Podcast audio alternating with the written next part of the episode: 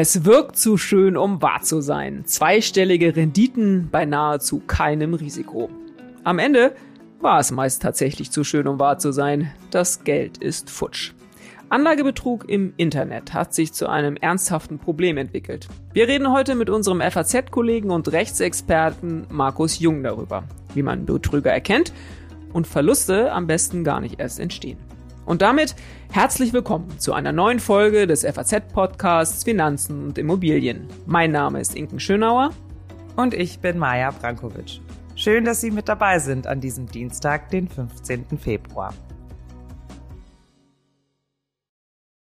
Maja, das Thema Anlagebetrug wollte ich immer schon mal machen. Man muss ja wahrscheinlich echt sagen, dieses Phänomen des Betrügens ist wahrscheinlich so alt wie die Anlage auch selbst, oder?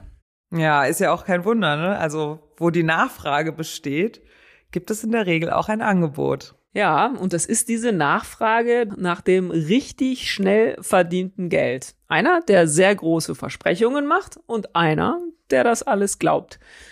Hm, Gibt es so ein paar Betrügereien, die dir dabei in den Sinn kommen, wenn wir darüber sprechen? Ja, klar. In, als erstes denke ich natürlich sofort an den größten Skandal in letzter Zeit, Wirecard. Da verschwinden einfach mal eben Milliarden von Euro. Der ganze Laden meldet Insolvenz an und ein Vorstand setzt sich ab und die Anleger stehen einfach mit leeren Händen da. Das war echt einfach unglaublich. Ja, da muss man auch sagen, da erreichen uns auch jetzt immer noch ziemlich viele Briefe dazu, ob es da nicht mal Neuerungen zu gibt. Ich meine, ein Vorstand ist da immer noch flüchtig, der andere, du hast gesagt, sitzt äh, ja im äh, Gefängnis. Wirecard ähm, gehört hier in Deutschland sicher zu den großen Betrugsfällen, die es äh, jemals gegeben hat. Und dabei gab es ja hier zum Beispiel auch einige Bankengeschichten, die auch nicht äh, schlecht waren in Sachen Betrügereien. Also da, da ist schon einiges geboten gewesen, aber da ist Wirecard schon ganz weit vorne. Und ich finde, das perfide an Wirecard oder auch an Enron damals in Amerika, das war ja so ein ähnlich gelagerter Fall mit aufgeblasenen äh, Bilanzen oder auch Geschäften, die es gar nicht gegeben hat. Ich finde, das perfide ist, dass man sich dabei als Anleger ja so vergleichsweise sicher fühlt. Ich meine, das muss man sich auch noch mal im Nachhinein überlegen Wirecard war im deutschen Leitindex DAX. Ich meine, mal ganz ehrlich, was soll denn da schon passieren? Klar, im Nachhinein sind immer alle schlauer und Anleger oder der Mensch allgemein vertraut ja auch erstmal grundsätzlich auf äh, das System und äh, glaubt an das Gute äh, in seinem Gegenüber und kennt sich natürlich auch nicht so gut aus. Man, man muss ja auch wissen, wo man genau hingucken soll, wenn man einen Betrug äh, aufspüren will. Aber sicher gab es ja auch auch im Fall Wirecard oder, oder bei Enron damals schon Hinweise, dass da etwas nicht stimmen kann. Also manche, manch einer hat ja schon vorher geahnt und ausgesprochen. Ja, genau. Und darum soll es auch heute gehen. Wie lassen sich so Hinweise erkennen oder vielleicht auch so Gesetzmäßigkeiten oder die Masche, nach der so Betrüger vorgehen? Da vor allem bei diesen ganzen Online-Portalen im Internet, dass an dieser total guten Gelegenheit, die sich da bietet, vielleicht einfach irgendwas nicht stimmen kann. Und darüber spreche ich jetzt mit Markus Jung, unserem Juramann in der FAZ-Redaktion. Hallo Markus. Hallo Inken, vielen Dank für die Einladung. Markus, du hast ja schon viel über das Thema Anlagebetrug ähm, geschrieben, also schon auch viele Monate, wenn nicht wahrscheinlich sogar gar Jahre. Du hast jetzt zuletzt den Fall dieses Online-Brokers 24 Option.com recherchiert. Erzähl doch mal ein bisschen darüber. Worum ging's da? Ja, 24 Option.com ist ein Online-Broker, der ursprünglich in London gegründet wurde, hat sich in seiner Anfangszeit Namen gemacht durch vor allen Dingen das Versprechen hoher Renditen. Anleger können dort in verschiedene Anlageformen investieren, aber vor allen Dingen in sogenannte CFDs, also Contract for Difference oder Differenzkontakte. Das sind ähm, hochriskante äh, Derivate, Produkte, in denen man ganz verschiedene Assetklassen investieren kann ohne dass man irgendwie physisch auf die jeweiligen Währungen oder Essens zugreifen kann. Und die Macher, die dahinter stehen, haben das Geschäft vor Jahren nach Zypern verlagert. Warum nach Zypern? Zypern ähm, hat eine relativ, wenn man das so sagen darf, laxe Aufsicht über Finanzdienstleister. Das hat sich seit Jahren rumgesprochen. Da sind auch aus dem EU-Ausland äh, Dienstleister hin und haben sich dann da Lizenzen erworben. Denn von Zypern aus kannst du ja über das sogenannte EU-Passporting wieder dann Dienstleistungen anbieten in anderen EU-Staaten. Und das hat die Gesellschaft, die Betreiberin von 24option.com war, das ist eine Limited, eine englische Limited gewesen, die sich Rodeler Limited nannte. Die ist auch momentan nicht mehr aktiv, deswegen rede ich in der Vergangenheitsform. Hat das also angemeldet und hat dann in Deutschland, Italien, Frankreich, UK und Benelux ähm, diese Geschäfte angeboten über die verschiedenen Plattformen. Und dann gab es halt zu Problemen. So ab 2016 hatten verschiedene Aufsichtsbehörden da mal angemerkt, ihr müsst ein bisschen was an eurer Governance tun, an eurer Transparenz. Es gab Probleme mit Anlegern, die es beschwert haben. Ab 2018 haben wir deutliche Warnung der BaFin gehabt und da der, des BKAs, die nicht nur jetzt spezifisch auf diesen Fall, sondern vor vielen anderen auch Online-Plattformen gewarnt haben, Privatanlegern. Doch in dem Fall äh, 24option.com war es zu spät gab erste Anzeigen, daraufhin dann auch Ermittlung der Staatsanwaltschaft und im Dezember 2021, ähm, also vor jetzt äh, ein paar Wochen, gab es den Zugriff. Da wurden äh, Räume und Geschäftsräume in Deutschland durchsucht. Es gab zwei Festnahmen. Zwei Männer sitzen da derzeit in Untersuchungshaft, die möglicherweise Strippenzieher gewesen sein sollen. Das Unternehmen selbst gibt es in Deutschland nicht mehr. Das ist seit vergangenem, Anfang vergangenen Jahres der Liquidation und die Lizenz in Zypern hat man im Sommer auch mittlerweile zurückgegeben. Aber Markus, wenn man sich das so äh, so anhört, ne, äh, Zypern, dann ein Produkt, was ich schon gar nicht äh, verstehe, so richtig, so ähm, wie du das äh, genannt hast, und äh, Warnungen der BaFin. Also da sind doch so ein paar Sachen, wo man schon so denken würde, hm, ob das so eine gute ähm, Idee ist. Mal ganz dumm gefragt, wie transparent ist denn sowas eigentlich jetzt, wie zum Beispiel, dass diese Gesellschaft eigentlich in Zypern sitzt? Weiß ich das als als eine Art an Anleger, der da reingeht, oder muss man dann nicht sagen, ja Leute, wenn ihr vielleicht auch euch in ein Unternehmen reinbegebt, das schon auf Zypern sitzt, dann muss ich mich vielleicht auch ein bisschen ähm, informieren, ob das nicht vielleicht auch einen anderen Grund hat, als nur, dass da so schön die Sonne scheint. Was, also wie transparent ist so ein Online-Broker 24options.com mit diesen Sachen? Wie viel kriege ich davon als Anleger mit? Ja, ist immer die Frage, wie sehr man sich mit dem ersten Eindruck mit der, mit der Website natürlich auch beschäftigt und eine gewisse Erfahrung hat auch im Internet mit Dienstleistungen oder Anbietern. Also das klassische Beispiel, jeder von uns hat online schon mal was geshoppt und hat dann natürlich auch gewissermaßen so ein Bauchgefühl, wie so ein Online-Shop vielleicht aufgebaut ist und kommt dann von der Denke her vielleicht mit den großen etablierten wo man bestimmte Mechanismen kennt und dann auch vielleicht gar nicht mehr aufs Impressum gucken würde. Es ist sicherlich zu empfehlen, wenn man schon ein schlechtes Gefühl bei einer Website hat, nach bestimmten Sachen zu achten, wie ähm, sind da Rechtschreibfehler drin, ähm, werden da klassische Stockbilder verwendet, wo du das Gefühl hast, das hast du schon irgendwie dreimal woanders gesehen. Gibt es ein Impressum und das Impressum in Deutschland muss ja nach dem deutschen Recht auch gewisse Inhalte bekannt geben und wenn man da schon irgendwie sieht, dass da überhaupt keine natürliche Person, also wie du und ich, irgendwie mit einem Namen zu identifizieren ist, sondern irgendwie ein, Firmenkonstrukt mit dem Ausland, da sollte man schon mal ein bisschen genauer hinschauen. Ich sage nicht, dass das bei den Großen nicht anders ist, aber dann weiß man halt, dann sitzt da halt die Finanzierungstochter möglicherweise in, in Luxemburg und ähm, das ist ja mittlerweile auch ein Standard. Das ist natürlich ein ganz anderes Thema. Ich habe gerade schon erwähnt, du hast schon viel über diese Art von von Betrügereien äh, geschrieben, beschäftigst dich ja sonst auch sehr viel mit Betrug, also auch auch sonst in, in der in der Finanzszene, aber und deswegen natürlich auch mit diesen Themen im Internet. Kommt's mir nur so vor oder häufen sich die Betrügereien im Internet ähm, derzeit auch oder so in den letzten Wochen und Monaten auch gerade in Bezug auf dieses Thema Geldanlage? Wie ist so wie ist so dein Eindruck oder fällt's uns vielleicht oder fällt's mir jetzt auch nur so besonders gerade auf, weil so ein paar spektakuläre spektakuläre Fälle jetzt gegeben hat. Was würdest du sagen? Nee, dein Eindruck stimmt. Ähm, man kann das auch mit Zahlen belegen. Das Bundeskriminalamt beispielsweise spricht in seinem aktuellsten Bundeslagebericht, datiert vom Sommer 2021, also er kommt jedes Jahr neu raus und hat dann zurückgeblickt auf das Jahr 2020 und spricht selbst von einem Kriminalitätsphänomen. Man kann also sagen, dass im Jahresvergleich von 2019 auf 2020 Betrug und Untreue in Zusammenhang mit Kapitalanlagen um mehr als ein Drittel gewachsen ist, also konkret um 36, mehr als 36 Prozent, das ist schon wirklich viel. Und das BKA spricht selbst davon, dass die digitale Welt, so wie wir sie auch wahrnehmen und auch nutzen, sowohl als, als Nutzer, als Verbraucher, als auch von der professionellen Seite, den Anlagebetrug als solchen verändern. Und da kommen sicherlich auch verschiedene äh, Aspekte zusammen, wie in der Niedrigzinsphase überlegen sich alle, was machen sie mit ihrem Geld? Es ist ein Anlagedruck da Man bekommt kein Geld mehr über die klassischen gesetzten Anlagemethoden. Niemand will mehr nur ein Sparbuch irgendwo liegen haben oder sein Geld auf dem Girokonto. Und auf der anderen Seite nutzen das natürlich auch die Täter aus, die einfach sehr professionell vorgehen. Ja, und es ist, äh, das muss man sagen, ich kann mich noch gut erinnern, als es auch noch so Anzeigen in äh, Zeitungen gab, die vor allem an Rentner gerichtet waren. Wir machen irgendwie aus äh, 10.000 Mark in äh, Windeseile 25.000 Mark. Das war damals auch schon äh, windig und konnte gar nicht funktionieren. Und ich glaube, was das, was du gerade ansprichst, ist auch total wichtig, dass so dieser Anlagedruck momentan vielleicht auch groß ist und man immer auch so ein bisschen denkt, ah, vielleicht ist man auch so in einer, einer heißen Spur da, äh, da, da unterwegs und man ist so ein bisschen cleverer als andere. Ähm, das ist, hat wahrscheinlich auch so ein bisschen was damit zu tun. Also Betrügereien hat es schon immer gegeben, aber klar, die verlagern sich natürlich auch im Internet, weil wir auch so viel äh, im Internet sind.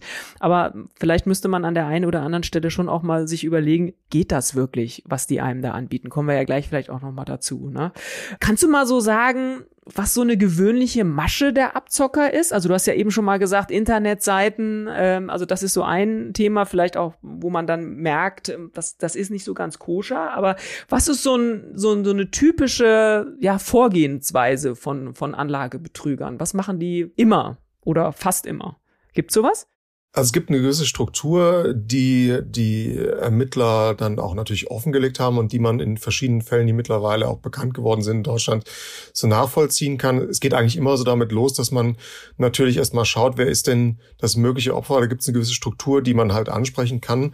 Ähm, man baut natürlich dann entsprechend auch Möglichkeiten auf, die, diese Menschen anzusprechen. Wo erreichst du deine, in Anführungszeichen, Kunden natürlich vorsorglich mit größtenteils im Internet oder natürlich über TV. Man baut also eine Website, man, man, man schaltet ähm, TV-Spots oder Werbespots, in denen es halt vor allen Dingen darum geht, man verspricht hohe Renditen, in dem Fall von äh, 24option.com, das hätte ich vielleicht vorhin noch erwähnen sollten, ähm, hat man über Jahre hinweg halt immer teilweise zweistellige äh, Renditen versprochen bei, bei Aktienkursen, die man so jedenfalls nach äh, Ansicht der, der Staatsanwaltschaft hier in Köln ähm, dann über Jahre hinweg Aktienkurse manipuliert hat, um, um das auch tatsächlich zu bewerkstelligen.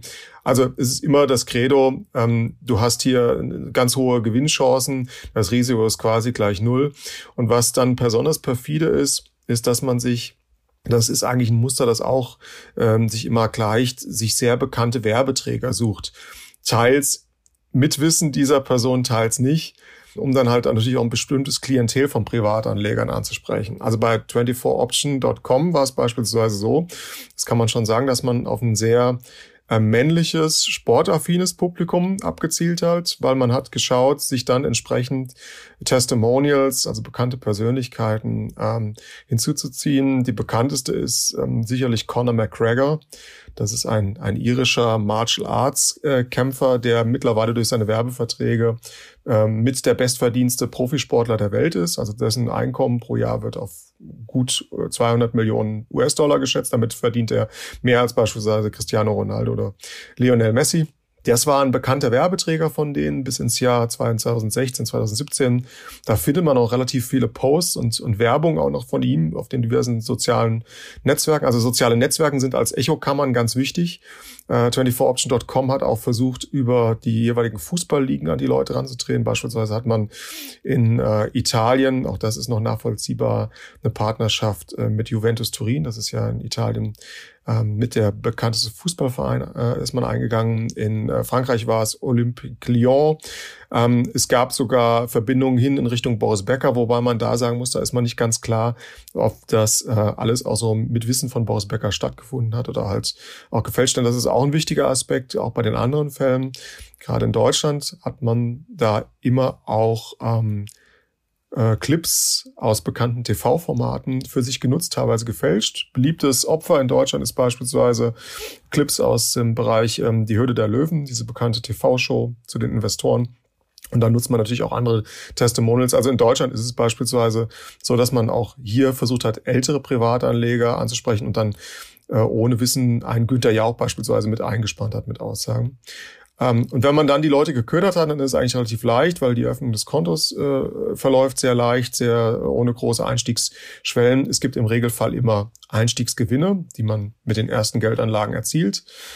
Es gibt eine Betreuung über sogenannte Callcenter, die die entsprechend natürlich eingesetzt haben mit äh, guten deutschsprachigen ähm, Mitarbeitern. Bei 24option.com saßen die beispielsweise in Köln im Rheinauhafen, also in eigentlich der besten Geschäftslage äh, am Rhein. Ähm, in anderen Fällen sind die vor allen Dingen in Bulgarien oder in Georgien gewesen von dort wurde man auch beraten, wenn man dann natürlich dann irgendwann gesagt hat, äh, es gab ja immer ein fortlaufendes System, da wieder zu investieren und dann mal vielleicht auch Gewinne rauszuziehen, da wurde man vertröstet oder es wurden irgendwelche Schwierigkeiten in der Technik vorgeschützt. Also die Leute sind nicht an ihr Geld gekommen. Nach Erkenntnissen der Staatsanwaltschaft ist es also eine Mischung aus einem Schneeballsystem und Einzelnen natürlich dann doch mal irgendwie bisschen die Karotte hingehalten hat. Da wurde was ausgezahlt, aber mit Geldern, die man halt natürlich von anderen äh, Anlegern mutmaßlich ähm, zwecksentfremdet hat oder das Geld wurde umgeleitet und damit ist das Geld dann einfach natürlich auch weg auf dunklen Kanälen.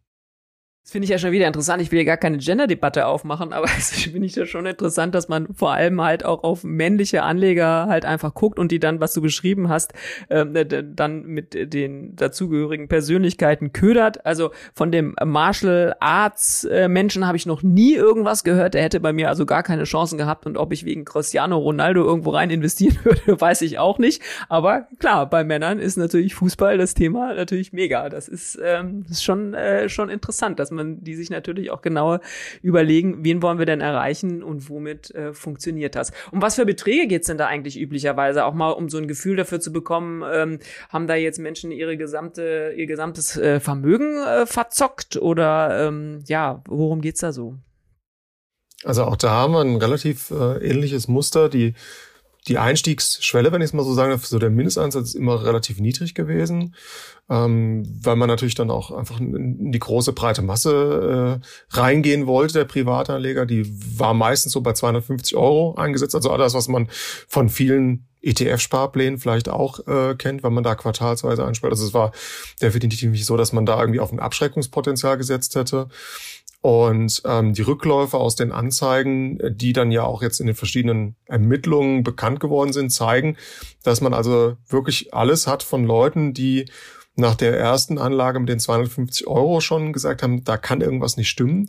Und da gibt es aber wirklich einzelne Fälle, die bekannt geworden sind in Deutschland. Da haben Leute äh, hohe sechsstellige Beträge äh, verloren. Und da fragt man sich natürlich auch, du investierst da Hunderttausende von Euro über irgendwelche Webseiten und wirst nie irgendwie misstrauisch oder, das, oder fragst nach und du kommst irgendwie nie weiter und am Schluss verlierst du da wirklich dein, dein Hab und Gut. In dem Fall von 24option.com gehen die Ermittler von einem Betrug, wenn man mal auf die Schadenseite guckt, von mindestens 6 Millionen Euro aus. Äh, in anderen Fällen, beispielsweise bei einer Plattform, die sich FX Leader nannte, die aber nach einer ähnlichen Struktur operiert hat, wie die ich jetzt eben gerade skizziert habe, gehen Staatsanwälte aus Niedersachsen und Mecklenburg-Vorpommern äh, weit über die deutschen Grenzen hinaus von einem geschätzten Schaden von 500 Millionen Euro hm, aus wow, pro Jahr. Das ist echt ein Wort. Hm. Ja. Boah, Wahnsinn. Hm. Wie, wie erfolgreich ist die äh, Justiz, solchen Betrügern auf die Schliche zu kommen? Also ich meine, das Internet, das kennen wir ja aus vielen anderen Bereichen auch. Ich meine, es ist weit verzweigt und äh, schwierig. Wie, wie erfolgreich ist man so? Also ich meine, jetzt äh, gibt's ja diese Fälle, wo, wo wo man es geschafft hat, die Leute dingfest zu machen. Ähm, wahrscheinlich gibt es eine immens hohe Dunkelziffer, würde ich auch mal denken. Manche schämen sich ja vielleicht auch zuzugeben, dass sie da Geld rein investiert haben. Ist ja vielleicht auch nochmal so ein Thema. Aber wie, wie schwer tut sich die Justiz da? Ja, ich das nochmal direkt äh, aufzugreifen, was du gesagt hast, das ist ein ganz wichtiger Punkt. Also erstens ähm, gibt es die hohe Dunkelziffer, weil die, weil die Leute vielleicht gar nicht wissen, dass sie im Betrug aufgesessen sind ähm, das einfach ein generelles Problem ist, auch mit der, mit der Finanzbildung, die wir in Deutschland und sicherlich auch in anderen europäischen Staaten haben. Also die Leute realisieren es nicht, es kommt halt erst gar nicht zur Anzeige, das Geld ist dann halt ohnehin weg. Das ist der andere Aspekt, der Scham, den du angesprochen hast. Ja, der wird auch immer wieder von Ermittlern angesprochen, dass sie deswegen äh, von einer deutlich höheren ähm, Dunkelziffer ausgehen. Wie hat der Staat da reagiert? Also man hat in Deutschland bereits vor einigen Jahren begonnen, Sondereinheiten zusammenzuziehen zur Bekämpfung von Cyberkriminalität die ganz unterschiedlich äh, gehen kann. Da reden wir von Angriffen äh, mit von Hackern oder von sogenannten DDoS-Attacken, wo man einfach bewusst irgendwelche äh, Server lahmlegen will. Man redet aber auch leider in Deutschland sehr viel über das Thema Kinderpornografie und Kinderpornoringe. Das ist ein großes Thema und natürlich aber auch als Phänomen der vergangenen vier, fünf Jahre vor allen Dingen über diesen Betrug auf den Online-Handelsplattformen. Das ist ein Thema geworden. Es gibt ähm, bei verschiedenen Staatsanwaltschaften in Köln beispielsweise, in Bayern sitzen die ähm, meines Erachtens in Bamberg Es gibt eine Sonderstelle in, in Niedersachsen, äh, bei in Göttingen, Mecklenburg-Vorpommern, also eigentlich jedes Bundesland hat das. Und da werden dann Spezialisten zusammengezogen, auch dann in Zusammenarbeit mit Ermittlern der Polizei und des LKAs. Und auf der Bundesebene haben wir einfach das Bundeskriminalamt, das sich da schwerpunktmäßig mit beschäftigt. Und ganz wichtig, ich hatte ja angedeutet, das sind häufig Fälle, die auch im Ausland spielen oder wo die Hintermänner im Ausland sind, ist dann natürlich auch die internationale Kooperation. Da brauchst du Europol einerseits, aber auch Eurojust. Eurojust ist so eine Behörde, eine Agentur, die nicht so bekannt ist. Die sitzen in den Niederlanden. Die braucht man vor allen Dingen aber in der Koordination bei der Rechtshilfe für Maßnahmen im EU-Ausland. Da wir hier im Regelfall auch immer über Callcenter-Strukturen oder auch Fälle sprechen, die meinetwegen in Georgien, Israel stattfinden oder jetzt neuerdings ja auch in UK, braucht man immer die. Und was hilfreich ist, ist aber auch Leaks, in denen Investigativjournalisten tätig geworden sind. Also es ist viel ist bekannt geworden durch Panama Papers, aber auch die Pandora Papers, weil die Geldströme, über die wir reden, dann natürlich irgendwo hinkommen müssen. Einerseits entweder in Kryptowährung oder natürlich auf Offshore-Konten. Und dann reden wir natürlich sehr stark über Strukturen, die in, in Panama äh, oder halt im Karibikraum generell liegen. Ja. Ja, aber daran sieht man auch schon, was das für ein großes Rad ist, an dem da echt gedreht wird, ne? Also das sind echt kleine, keine äh, Kavaliersdelikte, das ist schon echt, äh, sind wirklich äh, mega Strafhandlungen, große Strafhandlungen, die da auch geahndet werden. Zum Schluss vielleicht nochmal, Markus, wir haben schon mal gesagt, was kann man selber tun, um sich zu schützen? Echt mal so ein bisschen auf diese Internetseite gucken. Ich finde, was du vorhin gesagt hast, also so riesige Beträge in was reinzugeben, wo einem zweistellige Renditen versprochen werden, das hat bisher nie funktioniert und wird wahrscheinlich auch äh, leider, leider in der Zukunft Zukunft selten äh, funktionieren. Das ist ja sicher auch noch mal so ein Punkt, den man sich wirklich klar machen muss. Kann das wirklich sein in diesen Zeiten, wo man echt so, also in diesen Zeiten sowieso, wo man kaum Zinsen bekommt und dann mit null Risiko, also in alles so Buzzwörter, wo man vielleicht doch mal überlegen muss, Mensch, ist das, ist das die richtige, ist das die richtige Geldanlage äh, für mich? Vielleicht mal einen Schritt weiter, wenn ich sowas sehe im Internet, vielleicht auch so ein bisschen am überlegen bin, Mensch, was ist das denn? Sieht eigentlich ganz seriös aus. Was kann man denn tun oder was sollte man tun, wenn einem etwas nicht so ganz sauber vorkommt? Will ja auch nicht gleich jemanden anschwärzen. Also ich meine, das muss man ja auch mal sagen, ne? Aber was würdest du raten? Was kann man tun? Also was uns natürlich jetzt fehlt, auch mit dem Wegfall des, des Filialsystems vieler Banken, äh, vorher konnte man ja immer interagieren mit einer Person, man hatte auch jemanden, mit dem man da sich austauschen konnte, den Berater oder gegebenenfalls auch mit einem ja, Beschwerdestelle bei einer Bank, wenn da irgendwas nicht Code oder vorgekommen ist. Das fällt jetzt natürlich so ein bisschen weg, weil häufig hast du dann ja eher mit, mit Bots oder mit den erwähnten ähm, Mitarbeitern in den Callcentern zu tun, die mutmaßlich ja dann einfach mit den anderen unter einer Decke stecken. Also wie ich schon gesagt habe, es geht sehr viel darum, sich selbst zu informieren, zu vergleichen. Äh, es gibt sehr viele hilfsreiche Internetforen, in denen Anleger sich austauschen, in denen auch sehr viel über mutmaßlichen Scam gesprochen und geschrieben wird. Da muss man natürlich auch mal halt hinter sich hinterfragen, was stimmt davon, was nicht. Ähm, man vertraut ja auch sonst, um den Vergleich vom Anfang nochmal zu machen, auch beim Online-Bereich immer mal wieder gerne auf das Urteil anderer Käufer. Ne? Also dieses andere Käufer haben auch das und das gekauft oder meinen das und das zu dem Produkt, für das du dich interessierst. Da ist man ja auch so in gewissermaßen automatisiert. Ich glaube, da sollte man ein bisschen gucken.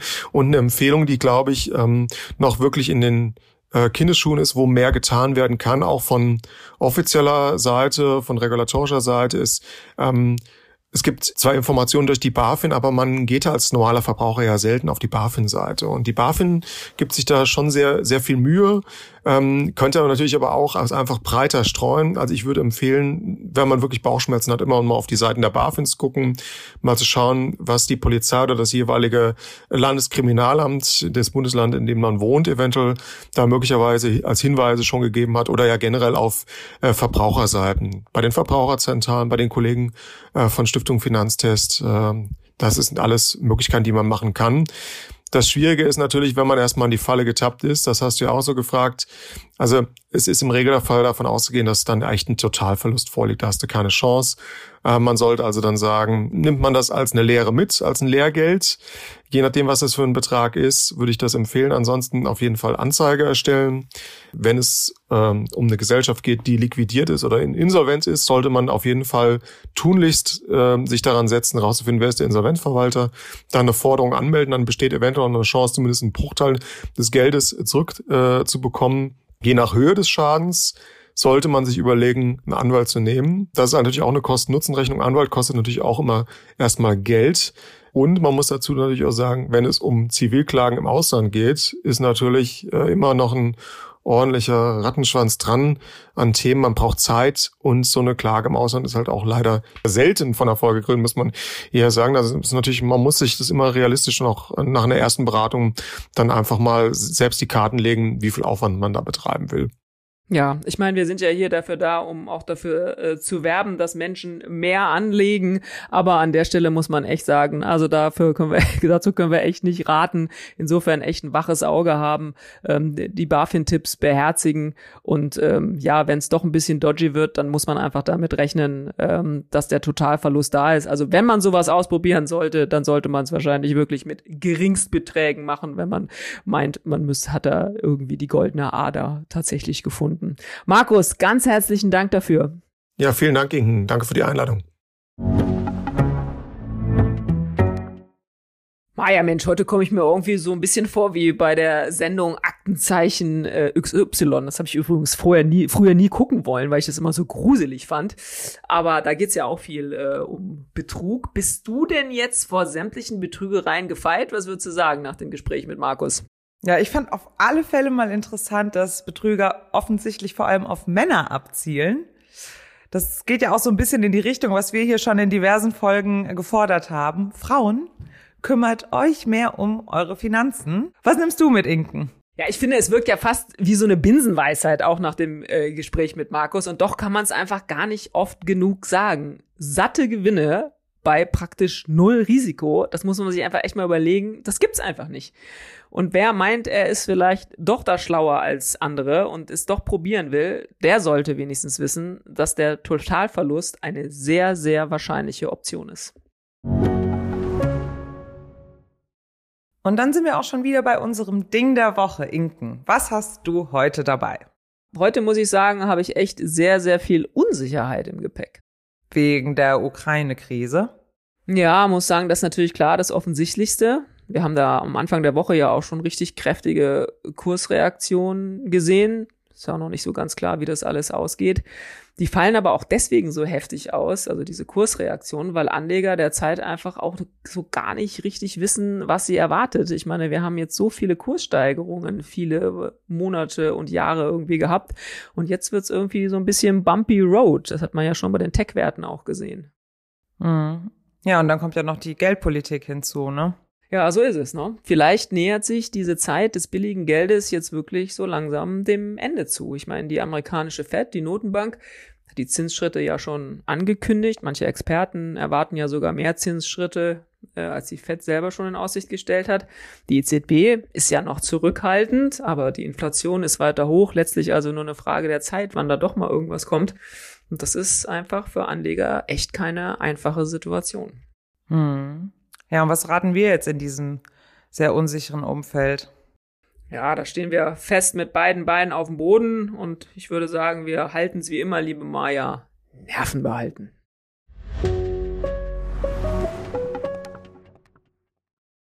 Und das war's auch schon wieder mit unserer dieswöchigen Folge des FAZ-Podcasts Finanzen und Immobilien. Wenn Sie Fragen haben, Themenwünsche oder andere Anregungen, schicken Sie uns eine E-Mail an podcast.faz.de oder schreiben Sie uns auf unseren Social-Media-Kanälen. Wir freuen uns, wenn Sie uns abonnieren und natürlich auch, wenn Sie uns weiterempfehlen. Zu finden sind wir überall dort, wo es Podcasts gibt. Und schauen Sie gerne auch mal in unsere LinkedIn-Gruppe, da gibt es immer wieder interessante Posts. Tschüss, bis nächste Woche.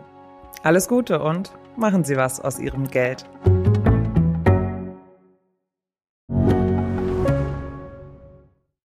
Investiert ihr bereits in Aktien, ETFs, Immobilien und Co? Super. Dann könnt ihr jetzt euer Portfolio noch weiter diversifizieren. Mit der Private Finance Police der Allianz. Hier zahlt ihr einmalig einen Betrag ab 10.000 Euro ein und habt damit die Chance, in alternative Anlageklassen zu investieren, zu denen Privatinvestoren normalerweise keinen Zugang haben. Kommt für euch in Frage? Dann gibt's jetzt alle Infos auf allianz.de slash dein Leben.